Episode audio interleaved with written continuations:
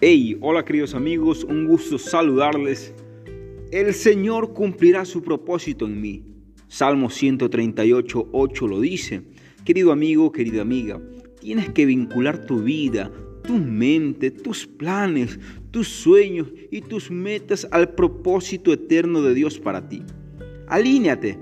Eso te hará productivo, equilibrado, próspero, sano y sobre todo te librará de ser una persona ocupada y te volverá alguien relevante. Ve por lo trascendente, avanza con convicciones firmes acerca del destino que Dios tiene para ti.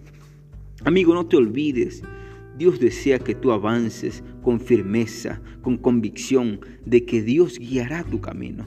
Bendiciones.